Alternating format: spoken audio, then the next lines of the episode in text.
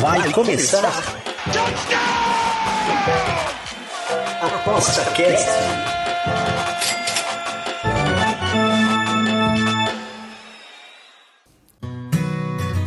O ApostaCast é o podcast semanal do Aposta 10. Os melhores conteúdos, dicas e entrevistas para te deixar craque nas apostas.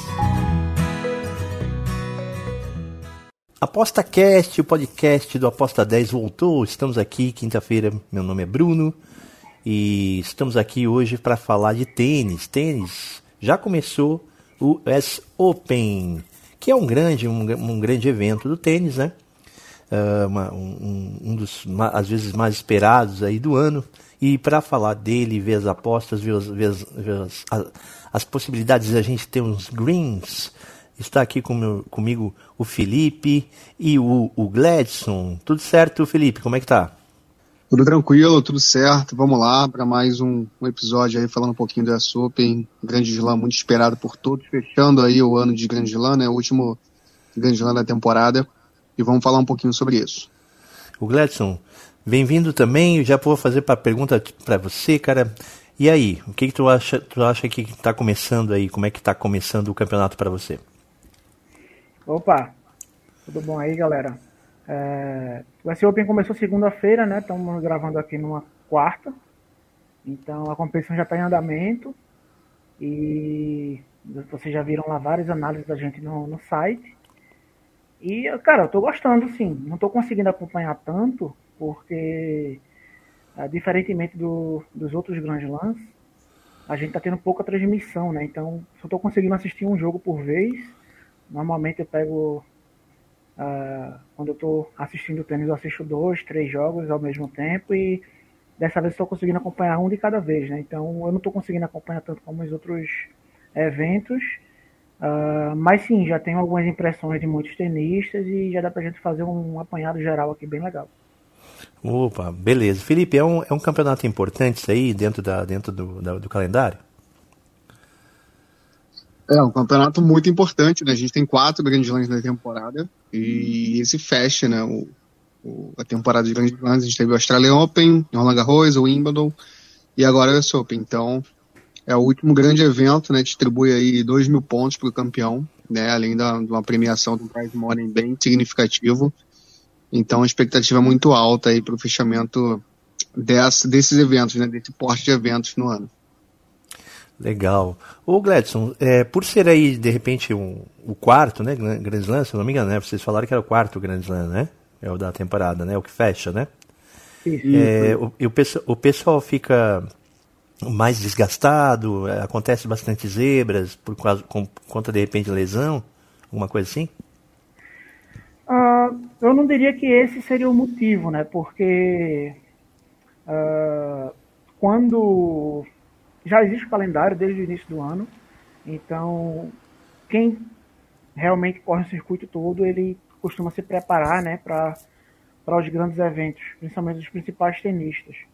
Então, desde o do término da grama ali de Wimbledon, que é, já começaram os eventos no, na América Latina, né? Então teve competição no México, teve competição na, nos Estados Unidos, alguns ATPs menores, teve os Masters Mills agora há pouco. Então os tenistas já vêm se programando, né? Seu calendário ali para tentar chegar no S Open numa forma decente para disputar, né? Mas sim, tem, tem algumas situações que alguns tenistas chegam desgastados e não vão querer deixar de jogar o, o Grand Slam, até porque só de você entrar em quadro você já ganha uma boa premiação e, e acaba entrando é, é, com alguma lesão, né? E a gente só vai saber durante o jogo. Perfeito. E Felipe, você acha aí que tem uma galera aí pronta aí para ganhar? Como é que você vê aí no começo? Parece que já jogaram alguns e parece até um, algum cabeça de chave já caiu, né? Quem, quem que tu acha que está bem preparado aí para esse campeonato? É, assim, é, os mais cotados, sem dúvida alguma, na chave masculina, principalmente, seguem ali Djokovic, Alcaraz, né? São, são os caras que estão no topo, jogando um nível de tênis absurdo, né? Djokovic jogando um nível de tênis muito alto há muito tempo, né? e o Alcaraz chegando com muita força, né? É, então parece que pelo menos nos próximos dois, três anos, enquanto Djokovic jogar em alto nível, vai ser a grande rivalidade de tênis. É, e no feminino a Swiatek, né? É, a polonesa, né? Número um do mundo. Você tem a Ribak na Kazakh também, que está muito bem cotada. Hoje nem precisou entrar em quadra, por exemplo. Conseguiu vaga na terceira rodada. A adversária dela é, desistiu antes de entrar em quadra. E a gente teve uma surpresinha aí no dia que foi a derrota do Tsitsipas, né? O grego, ele acabou tendo superado em 5 sets por um suíço, né? O Stricker. E foi um jogo longo, aí, jogo de mais de 4 horas. Tsitsipas é a cabeça de chave número 7, né? Então, top 10 que cai já na segunda rodada. Então, acabou sendo, por enquanto, a principal surpresa aí da chave. Perfeito. Gledson, quer completar alguma coisa? Não, não, por enquanto não. é porque eu tô procurando aqui. Deixa eu ver aqui. É, eu lembro que teve alguma zebra também, mas eu não tô lembrado quem foi. Ah, não, foi uhum. o Lukaku que ia cair para o Wesley, mas ele acabou virando o jogo. É isso. Entendi. Tem, tem algum. Tem algum. algum. Uma, algum em ascensão aí que você acha que pode surpreender? Ah, teve muita. É, teve muito tenista que apareceu bem agora, né? Teve tipo o Fios lá da, da, da, França, teve o Monfils também da França que está voltando agora, então ele em boas condições de jogo é um tenista sempre perigoso, né, muito campeão aí também na, no circuito, a gente teve várias aparições de, principalmente também no, na WTA, então teve a Ponjanovic, né, que eu tinha feito uma análise dela, vocês que entrarem no site vão ver que eu fiz uma análise dela para jogar contra a Ribac, sendo que não sei o motivo que ela desistiu. Provavelmente alguma lesão que não foi veiculada na mídia. E a desistência foi feita agora, né, que o Felipe falou. Tem também a Carol Wozniak, que vai jogar daqui a pouco. E aí, quando vocês escutarem isso, já vai ter acontecido o jogo. Também teve uma análise lá no site. É, acredito que a Kivitova vai ganhar dela. Ela é, já foi uma grande tenista, né? São 61 títulos em quadras hoje final do dia, então vai ser o último jogo ali do dia. É, eu acredito que vai ser na, na Arthur Ashe, né? E, pô, são 61 títulos do circuito feminino em jogo, então é um jogo muito grande assim para o circuito, sabe?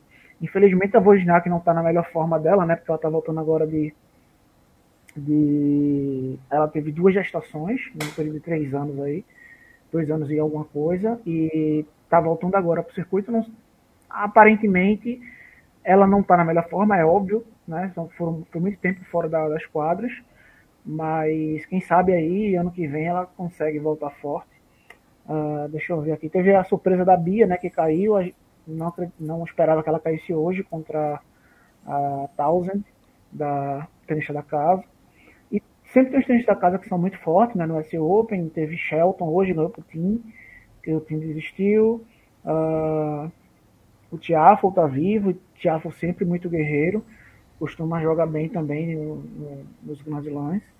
É o Fritz, né, que vai jogar hoje também, tem análise dele no site, deve ganhar por varilhas.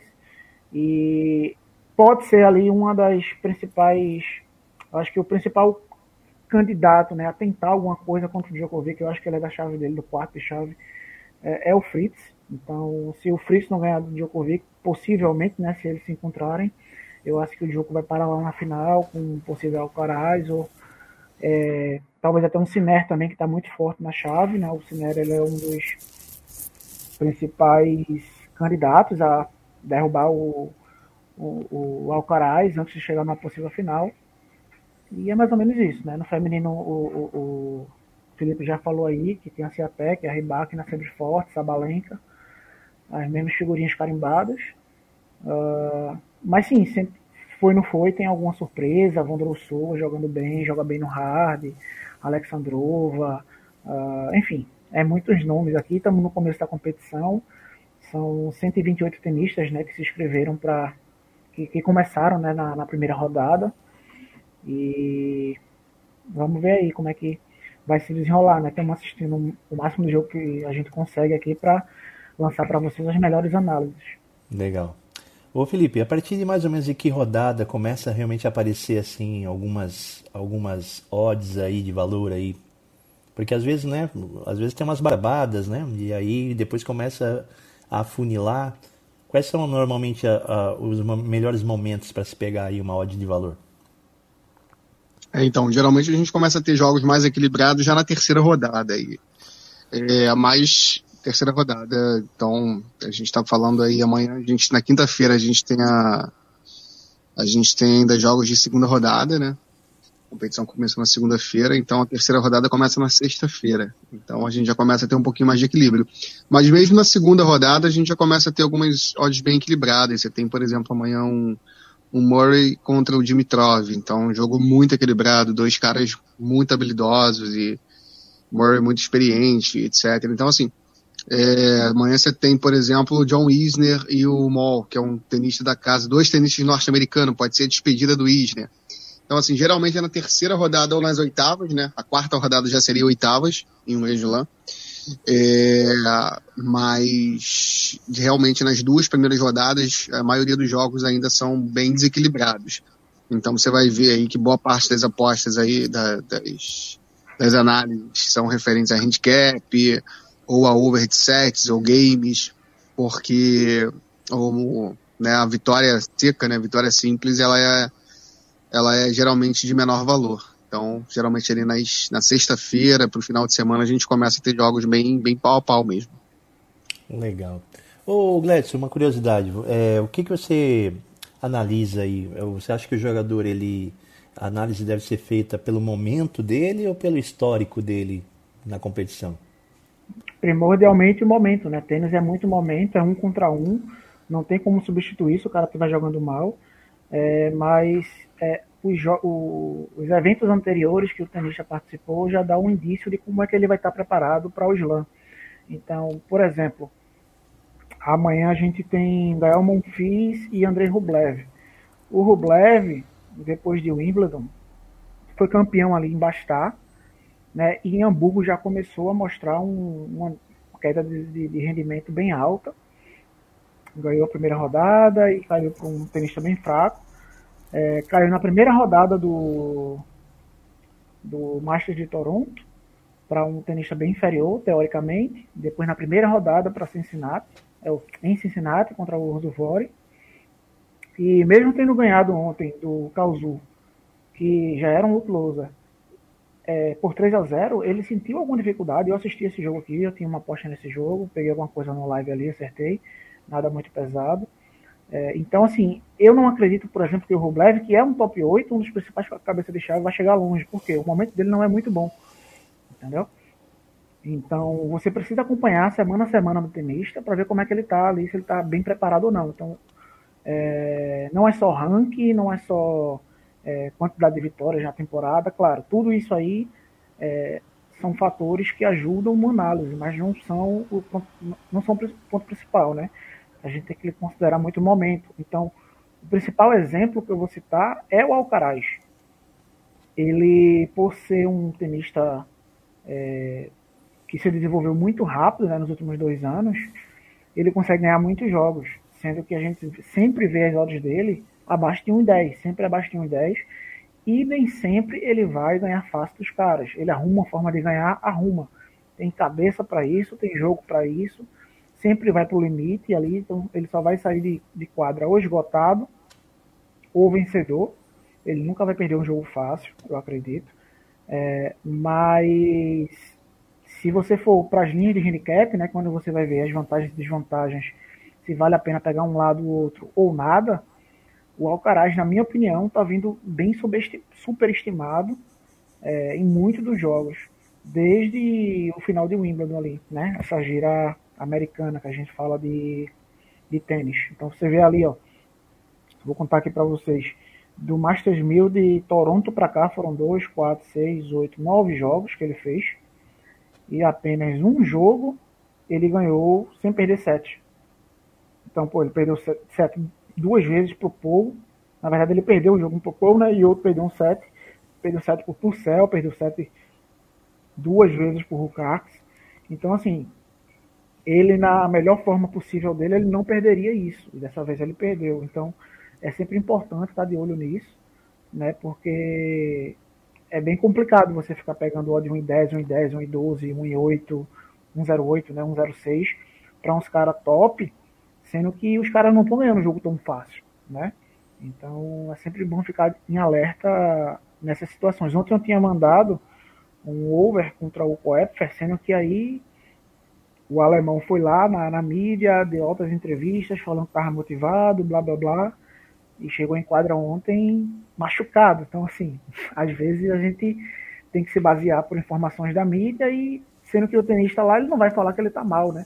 Ele uhum. vai falar que ele está em condições, está animado, aquela coisa toda, e chega na hora o cara não não tá tão bem assim, coisas que acontecem, não tem como a gente saber de tudo. Né? Por isso estou dizendo, quanto mais jogos a gente assistir, mais informações a gente vai ter para realizar análise tanto no jogo, no live, como para os próximos jogos. Legal. O Felipe, falando desse, desses jogos assim live e tal, é, é, vale a pena, por exemplo, você ter dois tipos de jogos, né? Um antes, né, de, de previsão, né, de prognóstico, e outro em live, assim? Porque na, na live às vezes tu descobre que não foi legal a tua aposta, né? Não é assim? É, pois é, como o Gleison falou, a gente tem. E aí a, assistir o jogo é muito importante, né? Porque o tênis, é, como ele é um esporte individual, né? Ou no máximo duplas, né? Mas a gente está falando fundamentalmente de, da chave de simples. É, o físico e, consequentemente, a leitura corporal né, do tenista e etc. Isso é muito importante, né? Então, está num dia, de repente, que o saque, um tenista, por exemplo, que tem uma peculiar, além do aspecto físico, né? O aspecto físico é fundamental, mas, por exemplo, um tenista sacador, que ele, que ele precisa muito do saque para colocar seu jogo em prática. E se ele tiver em um dia, por exemplo, é, em que o primeiro saque não esteja entrando tanto, então isso reconfigura um pouquinho, né? ele está sem confiança no primeiro saque, né? Então isso reconfigura um pouquinho é, o desempenho dele durante o jogo. Ou, por exemplo, você está num dia que tem muito vento, né? Você pega uns torneios na América do Norte, por exemplo, que você tem um vento muito forte. Então, isso vai afetar é, até o mov próprio movimento de saque, por exemplo, e, consequentemente, o desempenho do cara que não consegue se adaptar muito bem, ou que não tem um jogo de fundo de quadra tão sólido. Então, essa questão do vento pode atrapalhar. Então, é uma coisa específica daquele momento do jogo, né? Ou, por exemplo, você pega um jogo de chuva, um dia de chuva que você tem um teto retrátil sendo fechado, então a quadra fica mais rápida. Então você faz uma análise dependendo, é, esperando um jogo em uma condição é, climática. Claro, não tem chuva no jogo de tênis, mas quando você tem o fechamento do teto, você já tem uma, uma mudança nas condições de jogo.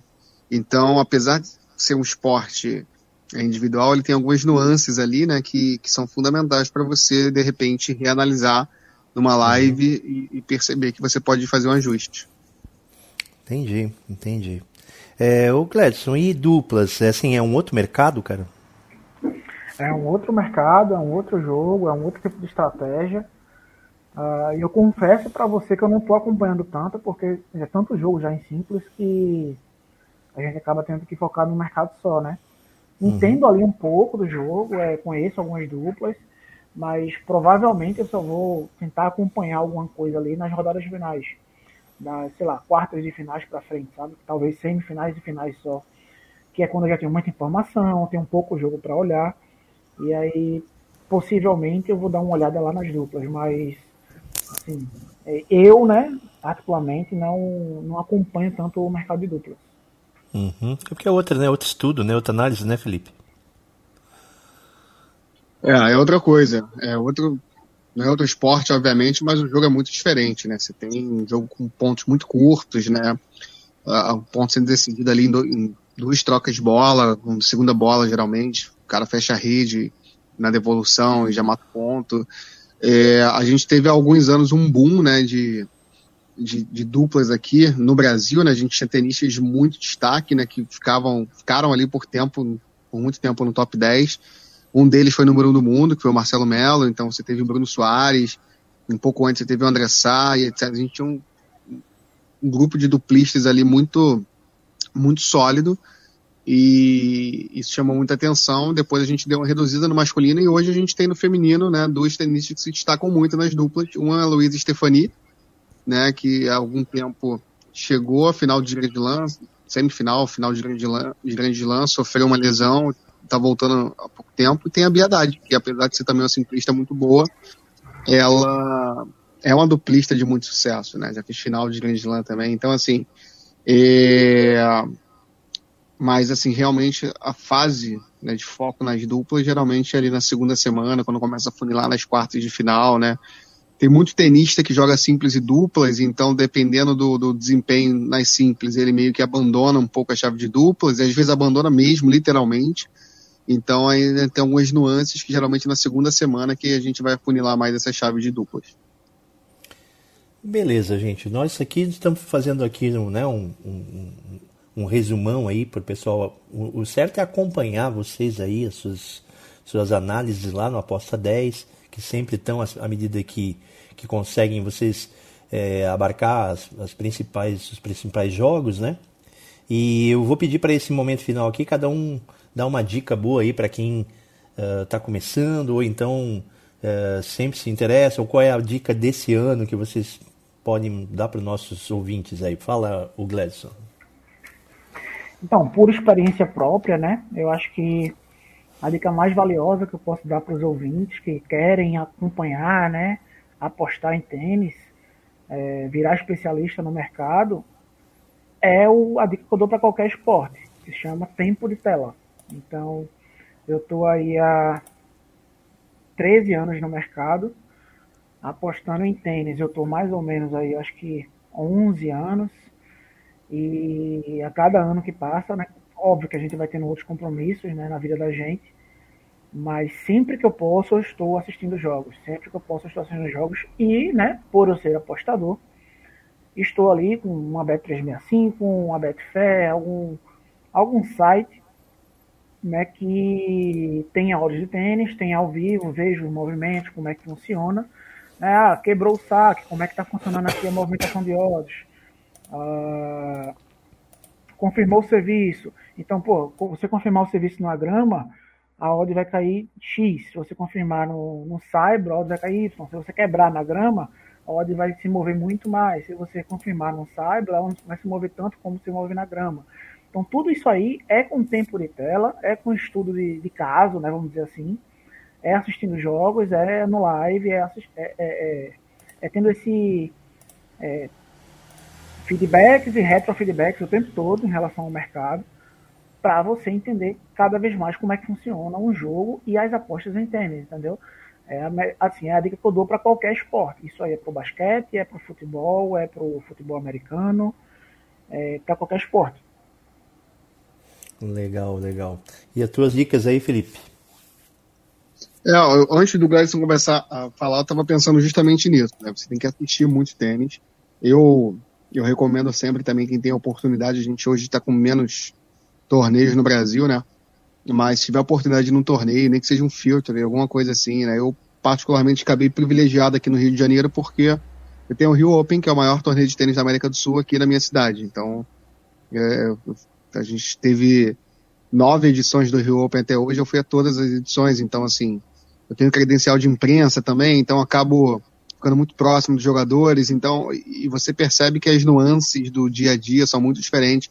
Ter, por exemplo, a possibilidade de você ver um cara treinar antes do jogo, e você sentir como ele tá, e etc. Então, assim, isso muda, isso muda muito, né? Então, assim, quem tiver a oportunidadezinha de assistir, de repente, um torneio nem profissional, juvenil mesmo, para aprender um pouco mais, ver como é que é o dia a dia, aprender como é que é a, a leitura corporal do tenista, é, na sua cidade, com certeza isso vai abrir a mente aí para quando estiver assistindo um evento grande desse aí pela TV, né?